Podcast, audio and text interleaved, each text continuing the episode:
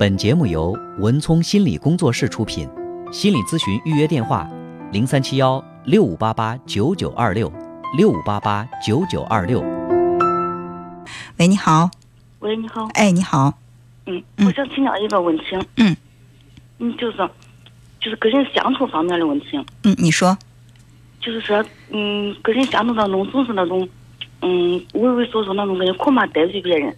哦，你然后有时候又感觉，别人对我要是有点不礼貌或者啥，内心就光想反驳。嗯如果说跟别人发生矛盾了，嗯然后俩人不说话，感觉中好像天给塌下来一样，非常非常严重。对对，我个人我这个人来说是这样。说白了就是是特别在意别人对你的评价和看法，是吧？我最害怕就是别人来就是发生矛盾，嗯，你觉得发生矛盾了会怎么样呢？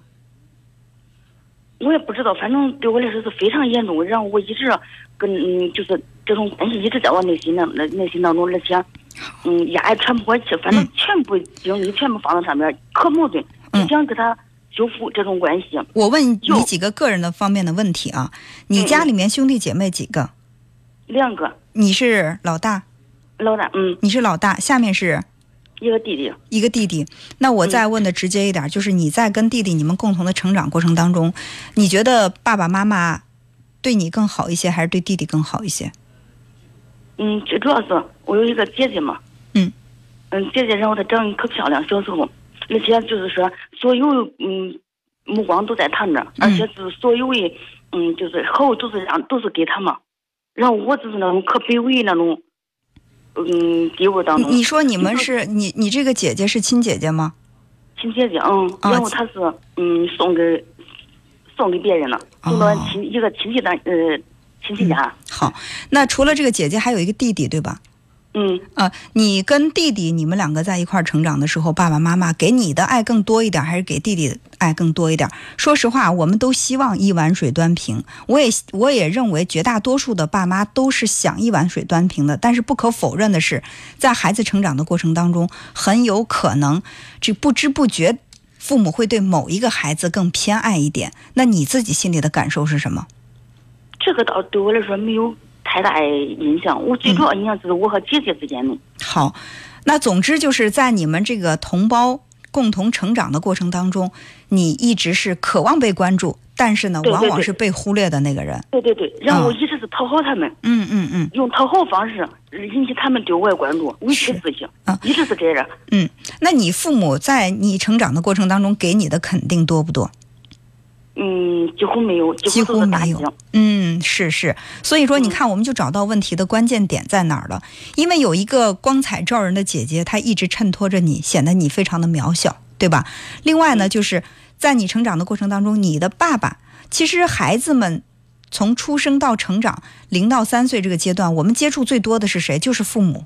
一般来说是这样的，或者是养育你的人，是不是？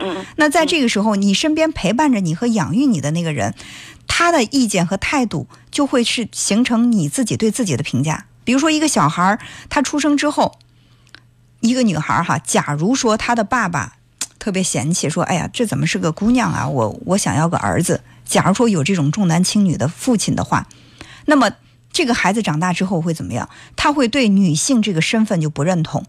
他会觉得男人就是比女人好。你看我爸他都喜欢男的，他不喜欢女的，甚至我爸妈都喜欢男孩，不喜欢女孩。这个时候他对女性这个身份就不认同。那同样的，你在小的时候成长的这个过程当中，因为你父母对你比较忽略，就是或者说对你的打击比较多，我们就会想，连爸妈都不喜欢我，那我还指望别人谁能喜欢到我呢？是不是？所以说，因为别害怕别人不喜欢，也总觉得自己好像没有什么值得别人喜欢的地方。那唯一能够讨得别人欢喜的方法是什么？就是我委屈自己、压抑自己，然后去讨好别人。这就是你这种心理形成的一个一个过程。你现在多大年龄？三十多岁三十多岁，嗯呃，成家了吧？啊，呃，你跟爱人的关系怎么样？一直都是那种给自己放可卑微那种地方，嗯嗯，那你爱人对你尊重吗？不尊重。不尊重。嗯所以说，因为你把自己放得很卑微，你自己都看不起自己，所以说你，所以说你，你老公也觉得我也没有必要对你多尊重啊。就算我一开始是尊重你的，但是你在我面前总是唯唯就是唯唯诺诺的，好像感觉着很很低我几头似的。时间长了，那我也会自然而然，因为你把你自己的人都是相对的，本来我们两个是平等的，我并没有拔高自己，但是你自己蹲下了身子，弯下了腰，那自然而然我的角度看你的时候就会高，我就会高高在上。嗯是不是对的，对我从来不敢发出自己的声音，嗯，那而且别人对我不满意的时候，我只是一忍在，一直是忍忍让。嗯嗯，那你跟那个孩子之间的关系呢？孩子总总说是我好像我小时候没有，就是受为那种嗯没有得到爱，嗯然后是打击可多。我现在对孩子那种就是无条件的去包容，好像是弥补我童年的缺失一样。嗯嗯嗯，结果呢？造成的结果是什么？嗯，结果嗯，反正孩子好像也有点胆小吧，反正我觉得性格也不是老好，好，孩子胆小，性格不好，但是孩子对你的态度怎么样？对我是对我孩子在我面前总是没有一点可害怕的地方，也没有就是说，一个在外面很胆小的孩子，在你面前会表现的很强大，好像也会不尊重你，有这种情况发生。嗯嗯，你看所以说呢，你的这个性格对自影响的不仅仅是自己，还有可能是孩子。孩子就会变成那种在外人面前很卑微，在你面前很强大。就是他其实人格的，我们有的时候会说什么，呃，说的通俗一点，就是在外面是怎么怎么样，在家里是一条龙，是吧？就就这样说一些孩子，呃，在外面很弱，在家里很强。孩子是个男孩儿是还是女孩儿？一个男孩一个女孩。一个男孩儿都是这样的吗？嗯，男孩是跟着他奶奶长大，然后性格跟我是完全相反的，就说是可正常我孩子。嗯嗯。所以说你也不正，你也不是不正常。从现在开始放弃你的一个想法，你不是不正常，你也很正常，没问题的。但是我就是现在就是一点儿克服不了自己，就是说不敢发出自己声音。你今天就发出了自己的声音啊！我觉得今天这个行为就很棒啊！你在我们这个平台上，你面对着我，非常呃准确的表达了你心里的想法，而且也说到了你的诉求，我觉得这就很好啊，这是第一步。